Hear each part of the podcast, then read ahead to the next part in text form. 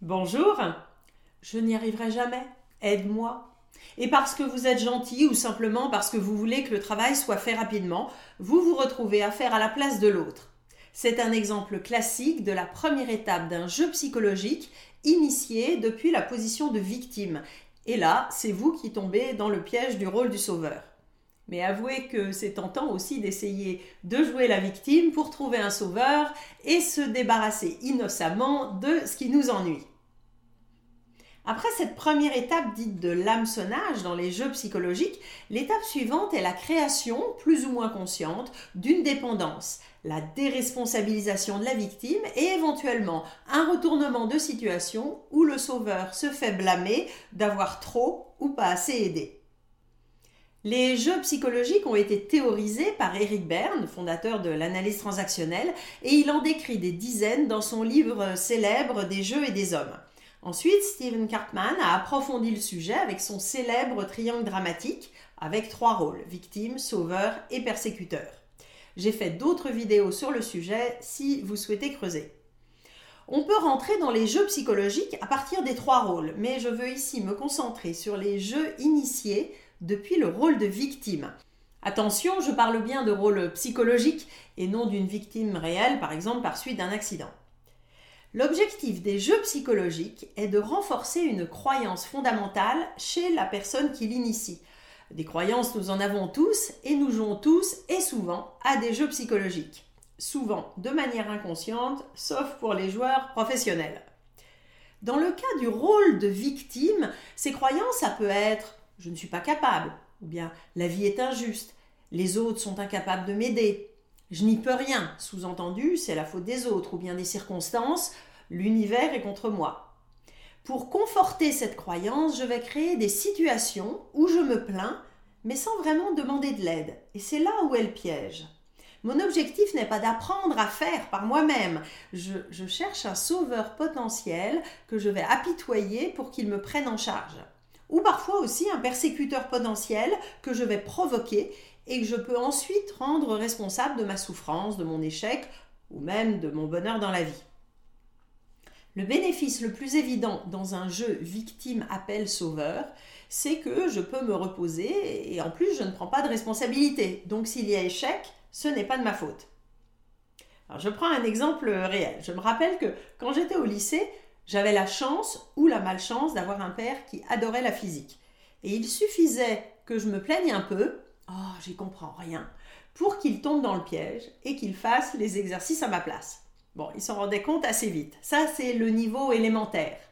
Mais un vrai bon jeu psychologique, ça ne s'arrête pas là. Et c'est ce qu'on appelle l'escalade dans le modèle. Je m'arrange pour que cela se répète, avec plus d'intensité. J'attise les braises pour coincer l'autre, le pousser à bout, l'amener à l'échec, pour pouvoir ensuite changer de rôle. C'est la notion de coup de théâtre et, par exemple ensuite l'accuser ou le rabaisser. Alors dans le cas des exercices de physique, ça aurait pu devenir, si mon père se rend compte du piège et refuse de faire ma place la fois suivante, je l'accuse avec un je savais bien que tu m'aimais pas, ou bien on peut vraiment pas te faire confiance. Il y a des variantes plus insidieuses, la provocation, en fait tu sais pas les faire, ou bien la culpabilisation, dis-le, t'as pas de temps pour moi, euh, tu préfères aller faire un tennis avec ma sœur.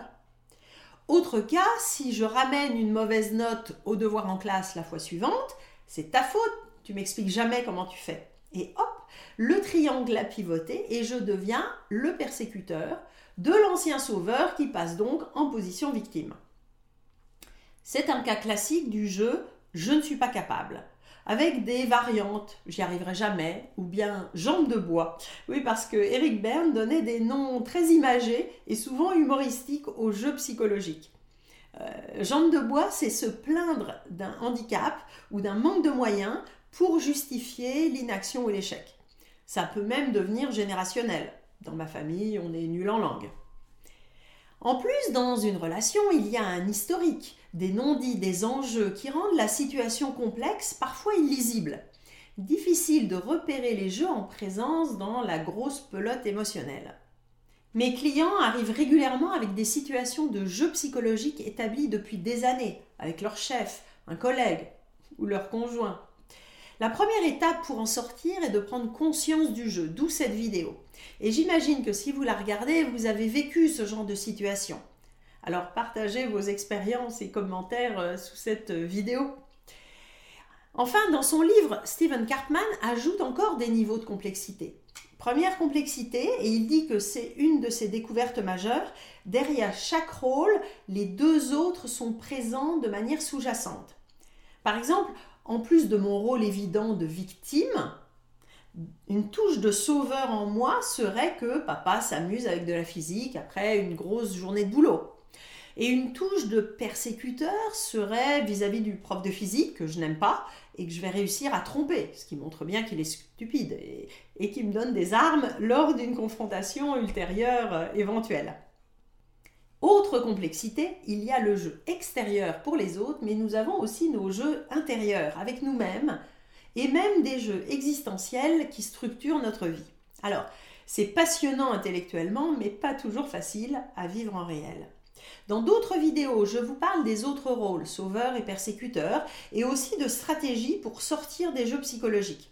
Et bien sûr, si vous voulez creuser les subtilités du triangle dramatique, le mieux est de lire le livre de Stephen Cartman ou de faire une formation en communication.